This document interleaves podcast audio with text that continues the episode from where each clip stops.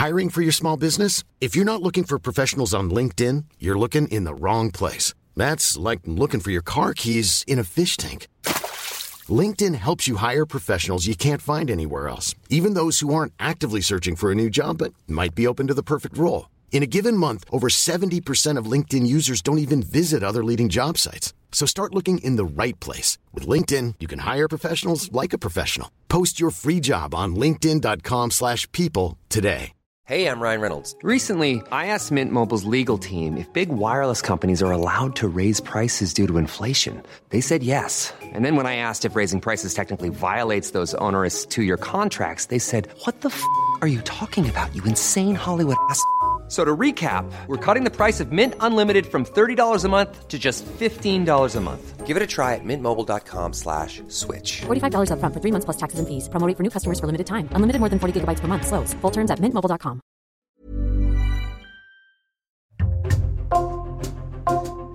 Bonjour, c'est Thibault Lambert et vous écoutez Code Source, le podcast d'actualité du Parisien. Le dimanche 1er octobre, le parquet de Strasbourg a ouvert une enquête pour enlèvement et séquestration suite à la disparition de Lina, 7 jours plus tôt dans le Bas-Rhin. Cette adolescente de 15 ans s'est volatilisée en seulement quelques minutes un samedi matin alors qu'elle marchait le long d'une route départementale pour se rendre à la gare dans une commune voisine. Plus d'un mois après le signalement de sa famille et en dépit de nombreuses recherches, personne n'a pour l'instant retrouvé sa trace. On vous raconte cette enquête dans Code Source avec Louise Colcombet, journaliste au service police-justice du Parisien. Elle s'est rendue sur place dans les jours qui ont suivi la disparition.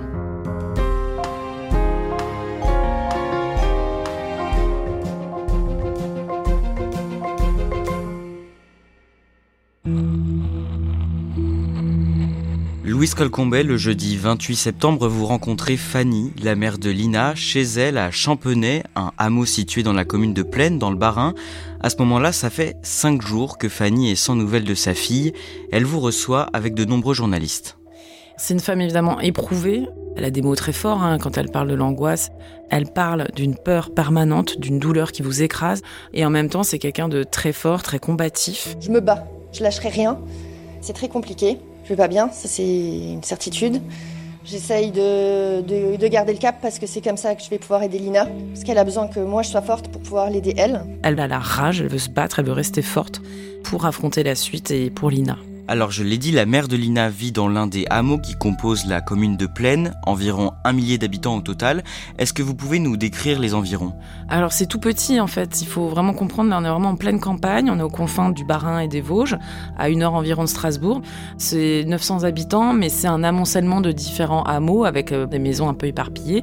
Lina, elle vit dans une maison qui est en bord de forêt, en bord de route. Il y a quelques maisons autour et puis après c'est re la campagne euh, totalement. Depuis la disparition de Lina, comment se sentent les habitants que vous croisez? Alors ils sont évidemment euh, beaucoup dans l'empathie hein, déjà, parce que tout le monde se connaît. C'est une enfant du pays, elle a grandi là, tout le monde l'a croisée à l'école. Puis bah, comme on se connaît tous, se dire que là, peut-être parmi nous, vit quelqu'un qui a potentiellement fait du mal à cette jeune fille, c'est très angoissant pour cette communauté. Tant qu'on ne sait pas ce qui s'est passé, les parents sont inquiets. Louise Colcombet, vous allez nous raconter plus tard dans cet épisode les circonstances de la disparition de Lina et pourquoi ce dossier apparaît aujourd'hui comme une véritable énigme. Mais d'abord, parlez-nous un peu d'elle. Qui est Lina et à quoi est-ce qu'elle ressemble? C'est une jeune fille de 15 ans, euh, elle a des cheveux longs, euh, mi-longs, euh, des yeux clairs, elle mesure 1m60, elle est assez fine. C'est une jeune fille très joyeuse qui irradie sans pour autant se mettre en avant. Elle décrit quelqu'un de très discret, jovial, sociable, mais c'est pas celle qui essaye d'attirer l'attention sur elle. Voilà, quelqu'un qui est très apprécié. Qu'est-ce qu'on sait de son enfance? Alors Lina, elle a grandi euh, avec ses parents d'abord, puis il y a eu un divorce, donc son papa euh, a quitté cette maison, elle est restée avec sa maman de façon très fusionnelle, elles s'entendent très bien, et euh, sa maman Fanny lui a transmis sa passion des chevaux. Sa maman lui a enseigné la voltige, elle a pris des cours aussi ailleurs. Il y a une fête du cheval qui est organisée tous les ans, elle y allait toujours avec sa maman qui est elle-même propriétaire de chevaux. C'est une passion commune avec sa maman. Au collège, Lina choisit de s'orienter vers un CAP aide à la personne et vente en milieu rural, et du fait des stages qu'elle doit faire dans le cadre de sa formation, beaucoup d'habitants finissent par la connaître dans la région. Alors en juin dernier, c'était une étape importante pour Lina puisqu'elle a validé son brevet. Et puis elle a aussi fait un stage dans son ancienne école, l'école de Plaine, où elle était très appréciée, très volontaire, très enthousiaste. Du coup, elle avait euh, rencontré beaucoup d'adultes. Elle était connue dans le secteur euh, pour avoir été euh, enfant là et avoir grandi là, mais aussi là par le biais des stages qu'elle faisait. C'était un visage connu. Cette année, à l'été 2023, Lina fête ses 15 ans et elle débute une relation avec un garçon. Ce garçon, il s'appelle Tao, il a 19 ans, il est un peu plus âgé qu'elle. Ils sont rencontrés via les réseaux sociaux. Tao étant euh, lui aussi dans une filière professionnalisante hein, euh, pour euh, devenir artisan, il est au compagnon du devoir. Il a eu l'opportunité de pouvoir aller à Strasbourg et puis il vient la voir pendant l'été, le jour de son anniversaire en fait, il lui fait une surprise. Ils ont accroché et puis la relation naît à ce moment-là, à partir de la mi-août. Louise Colcombet, on en vient à la date du samedi 23 septembre. Ce jour-là, en fin de matinée, Lina part de chez elle. Qu'est-ce qu'elle doit faire? Alors, elle a rendez-vous avec Tao. Lui, il est à Strasbourg pour euh, une réunion dans le cadre de sa formation et il est convenu qu'elle doit le retrouver pour qu'ils aillent déjeuner ensemble, faire du shopping et puis vont rentrer ensemble le soir euh, avec la voiture de Tao. Donc elle doit prendre le train de 12h03. Il n'y a pas beaucoup de trains euh, dans ce coin-là. Et elle part à pied parce que ce matin-là, sa maman ne peut pas l'emmener. Et donc elle sort de chez elle vers environ 11h. Décrivez-nous précisément le chemin qu'elle doit emprunter jusqu'à la gare. La première partie de l'itinéraire, c'est vraiment la route départementale. Il y a euh, des arbres d'un côté, de l'autre, c'est des champs. Enfin, on est vraiment euh, en campagne. Et puis, en bout de course, quand on s'approche de Saint-Blaise-la-Roche, en fait, il y a une piste cyclable qui reprend à cet endroit-là et qui est pratique parce qu'elle offre un raccourci. On coupe à travers euh, champs, là, on passe un étang et on arrive jusqu'à la gare. Donc, c'est pas très long. Il y a en tout 2,9 km. La particularité, c'est que là, il y a aucune maison. On est vraiment en pleine campagne. Il n'y a pas un seul commerce. Il y a à peu rien. Il y a vraiment la route, la campagne et au bout la gare. Ce trajet, est-ce qu'elle a l'habitude de le faire? Lina, elle a l'habitude de faire ce trajet, comme d'autres enfants du secteur d'ailleurs, parce que euh, elle n'est pas la seule à vivre dans un hameau un peu reculé. Et donc le point nodal pour tous ces habitants, s'ils n'ont pas de moyens de locomotion, notamment quand ils sont jeunes euh, et qu'ils n'ont pas le permis, c'est d'aller à pied jusqu'à la gare de Saint-Blaise-la-Roche, qui vraiment dessert euh, toutes les communes entre Strasbourg et, et Épinal. Sur le chemin, Lina envoie une vidéo d'elle sur Snapchat à son petit ami. Oui, Tao reçoit euh, une vidéo d'elle où elle est assez enthousiaste. En fait, elle est très contente de le retrouver. Elle se filme en fait en train de marcher. Elle lui dit qu'elle est contente de venir et elle lui montre sa tenue. Elle est en robe longue grise. Elle a des converses blanches montantes et une doudoune blanche. Le train qu'elle doit prendre en direction de Strasbourg quitte la gare de Saint-Blaise-la-Roche à midi 3. Il arrive à destination à midi 53 Qu'est-ce qu'il se passe ensuite? Tao l'attend sur le quai de la gare, il la voit pas descendre.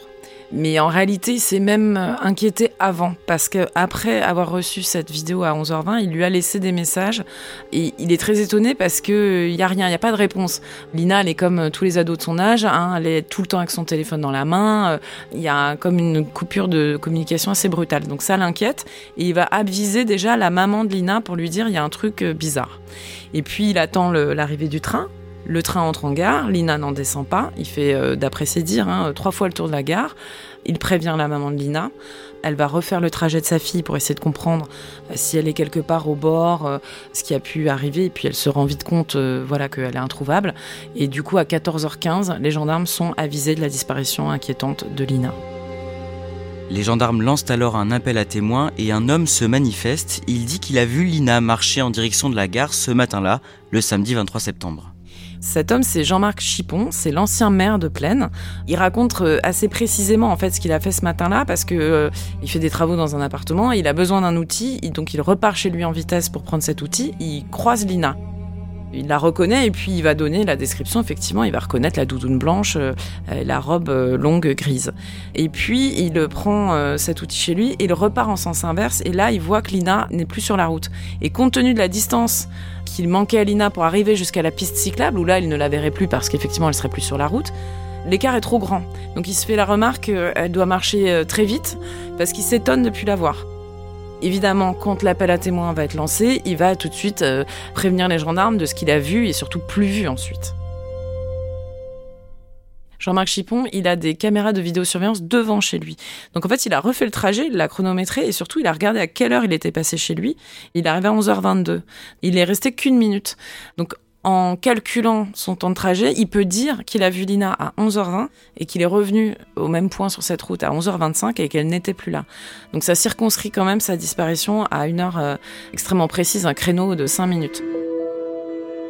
Et c'est dans ce créneau horaire très court décrit par le témoin que le portable de Lina cesse d'émettre. Oui, ça c'est une des données euh, les plus importantes de cette enquête. C'est que à 11h22, précisément, le portable de Lina euh, cesse d'émettre. Il paraît peu probable qu'elle l'ait coupé de son plein gré, pour quelle raison on ne sait pas, ou qu'elle n'ait plus eu de batterie à ce moment-là, ça paraîtrait quand même très surprenant.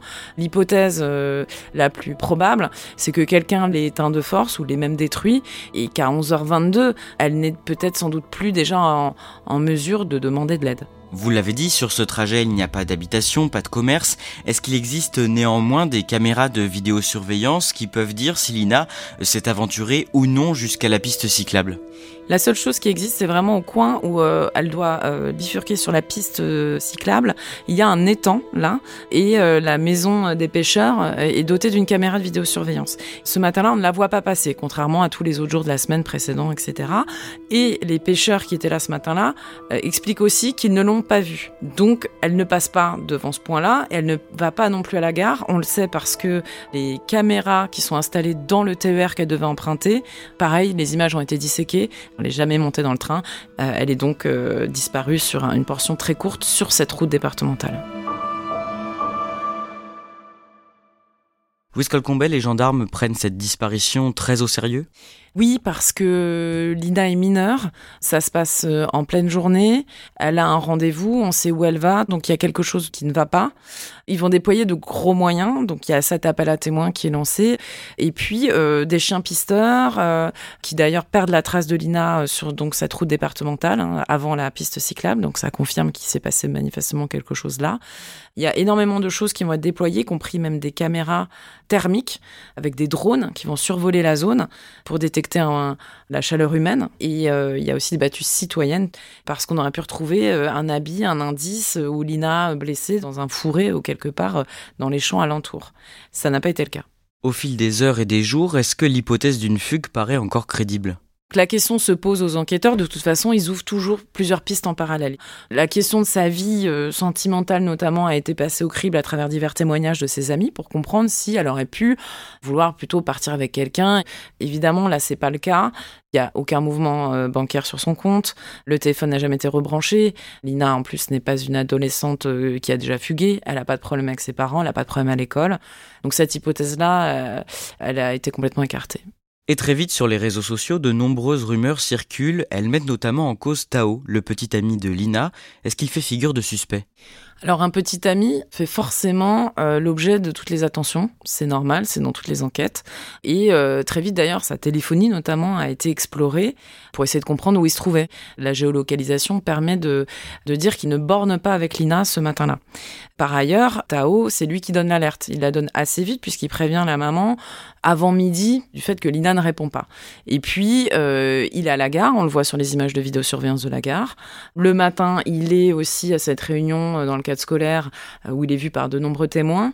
En tout cas, pour l'instant, il n'y a rien qui étaye cette hypothèse. En parallèle, les enquêteurs procèdent à de nombreuses vérifications. Il existe des fichiers aujourd'hui, euh, notamment l'un qui s'appelle le FIJAIS, qui euh, recense tous les auteurs de délits et de crimes sexuels. On regarde évidemment qui habite où, qui faisait quoi à ce moment-là. On va vérifier, voire interroger des gens qui sont répertoriés. Louise Colcombet, le mardi 26 septembre, trois jours après la disparition de Lina, un septuagénaire livre un témoignage troublant aux enquêteurs. Qu'est-ce qu'il leur dit? Alors c'est un retraité qui s'appelle Robert, qui a 72 ans et qui vit euh, lui aussi à Champenay. Il explique euh, avoir vu Lina ce matin-là. Il est assez flou sur l'heure, mais il sait qu'il est en train de préparer le déjeuner, donc on est forcément avant 12h30, 13h. Euh, il voit passer Lina en voiture, dit-il, côté passager, une voiture qui passe devant chez lui, avec un homme à bord dont il ne sait pas trop donner l'âge, entre 20 et 40 ans. Il parle d'une barbiche. Et cette voiture allait dans le sens inverse du chemin de la gare. Il n'est pas euh, catégorique du tout sur la, voiture, mais il parle d'une citadine de couleur bleu sombre. Ça colle avec d'autres éléments qu'ont les enquêteurs, notamment une vidéosurveillance, une image où il y aurait une Clio bleue euh, sombre qui passe et qui du coup aurait circulé sur la route qu'empruntait Lina, la RD 350 où elle se volatilise, dans le créneau horaire fatidique. Donc ce témoignage-là, il va beaucoup interpeller les enquêteurs parce qu'ils vont se, du coup se concentrer sur ce type de voiture. Le lendemain, c'est une adolescente qui témoigne à son tour devant les gendarmes. Qu'est-ce qu'elle leur dit? Alors cette jeune fille, euh, je l'ai rencontrée avec son papa. Elle raconte qu'en fait, elle a été importunée par un homme qui l'aura importunée à deux reprises dans la semaine précédant la disparition de Lina. Le lundi vers 18h30, le lundi soir, une voiture grise serait passée et ce monsieur l'aurait klaxonné alors qu'elle ne le connaît pas. Et puis le jeudi matin, vers 6h30, quand elle descend de chez elle pour aller jusqu'à l'arrêt de bus, elle a l'impression que cette voiture arrive à sa hauteur et l'homme commence à sortir, à mettre un pied dehors. Elle s'est mise à courir et à appeler son père en panique. Et après, elle m'explique qu'il est resté euh, avec sa voiture stationnée à la regarder. Et le bus est arrivé assez vite, donc elle est montée dans le bus et puis euh, elle est partie. Qui crédibilise le témoignage de cette jeune fille, en tout cas, c'est qu'elle parle de faits antérieurs à la disparition de Lina. Deux jours plus tard, le vendredi 29 septembre, les gendarmes lancent une série de perquisitions dans le secteur. Ce sont des vérifications qui vont concerner des propriétaires, notamment de citadines bleu sombre et de Clio euh, bleu sombre. Dans un premier temps, 8 à 10 vont être vérifiés. La police scientifique va faire des prélèvements, euh, passer euh, le Blue Star, etc., qui permet de révéler d'éventuelles traces de sang. Ces vérifications ont lieu à partir du vendredi, tout le week-end. Il y en a encore eu ensuite. Et malheureusement, à ce jour, aucune n'a rien donné. Louise Colcombet, cela fait plus d'un mois que Lina a disparu et on n'a toujours pas de nouvelles. Il y a à notre connaissance peu d'éléments, peu d'indices dans ce dossier. Est-ce qu'on a quand même quelques certitudes aujourd'hui? La quasi-certitude, c'est que quelque chose se passe à 11h22 ou juste avant, puisque ce téléphone cesse d'émettre et ça, c'est quand même très inquiétant. On sait qu'elle finit pas à pied, elle n'arrive jamais à la gare, donc elle est nécessairement montée en voiture. Euh, la question, c'est de savoir si elle l'a fait de son plein gré ou si on l'a forcée, et surtout pour aller où? Cette enquête risque d'être encore longue? La procureure de Strasbourg a dit elle-même qu'il fallait s'attendre à des investigations de longue haleine. Pour les enquêteurs, là, il y a un énorme travail d'essayer de réunir aussi des images qui viennent de villages alentours où cette voiture aurait pu euh, aller ensuite, et euh, également euh, la téléphonie, et passer au tamis toutes les communications, voir si une personne se déplace au même endroit, mais vraiment le mystère est entier, il n'y a pas beaucoup d'indices, donc là ça va être une enquête difficile.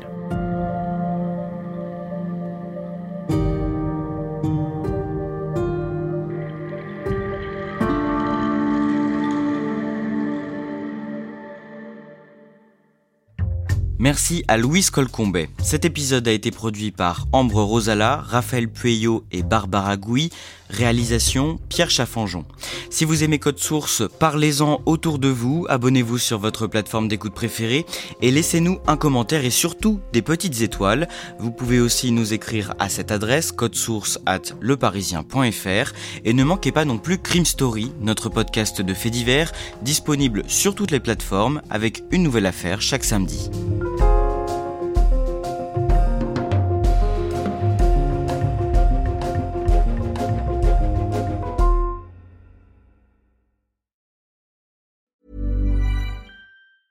Planning for your next trip?